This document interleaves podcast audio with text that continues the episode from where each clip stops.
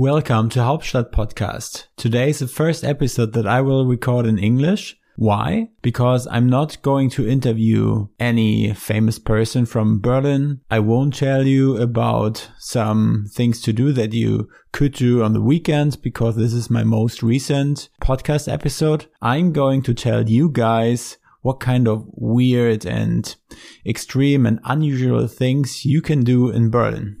And today I want to start with the bus tour. Tip number one is the Comedy Bus Tour Berlin. Sounds like fun, right? What is the Comedy Bus Tour Berlin? You buy a ticket, go to the meeting point, enter a big bus, and then you have great one and a half hour because this bus will drive, for example, through Neukölln. And while you are driving, a comedian will entertain you and tell you some stuff about his neighborhood. I think it sounds really fun and it's a, it's a great thing when people are visiting you in Berlin and you want to do something fun and unusual, go to the comedy bus tour Berlin. Tip number two, it's called the Grusel Tour Berlin.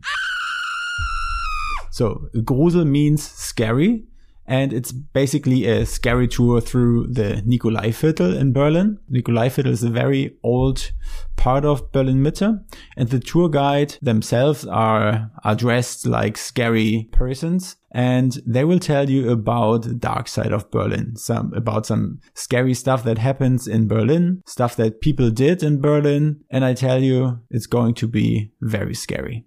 The meeting point is at Klosterruine 73a, at Nikolaiviertel. And the tour is about 90 minutes and costs 16 euros per person. The third tip is Indoor Wave Berlin at Wellenwerk Berlin.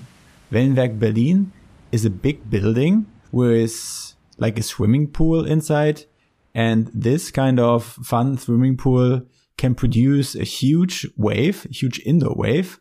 And you can have your first surf experience in your life. You don't have to go to Nazaré first and and ride on a 30 me- meters big wave in Portugal. No, you can just do it in Berlin. A ticket is 59 euros for beginners and they will explain you everything. They will provide you with like with a wetsuit and stuff. And I did it myself and I thought it's a really nice experience for beginners. And so if it's rainy outside, why not going wet inside? Check out Wellenwerk Berlin. The fourth tip is Eisbar Berlin. It sounds like a really common tourist thing to do, but I have never done it. And I did some research and the website looks quite simple, but I think it's a nice and really interesting setup. So basically it's minus 10 degrees inside. So they will provide you with winter jackets. You buy a ticket for, I think 25 bucks or something like this. And you get two two drinks that are included. And then they will tell you about a story that happened to, I think, German explorers in the Antarctica. Did I, did I say that correct? Antarctica, whatever, some, somewhere in 1800s. And somehow the ship got stuck in the ice and this entire crew survived, I think for over a couple months, was floating on a piece of ice at some point and somehow they survived. Lucky guys. Probably they had also a nice drink as they arrived. So check out Eisbar Berlin. I know it sounds quite touristy. I have also seen such things in Prague, but this sounds way better. The fifth tip is Cybrothel Berlin. What is a Cybrothel? Mm. It's mm. a whorehouse. Don't get me wrong. I don't know a oh. other name for that kind of business, ah. but it's, it's not with real oh. humans. It's with, it's with dolls. So you go there mm. and have some fun with dolls. Oh. And the, the key thing or the, the fun part of it is that you go into that room there is no real human there, but you can talk with a real human.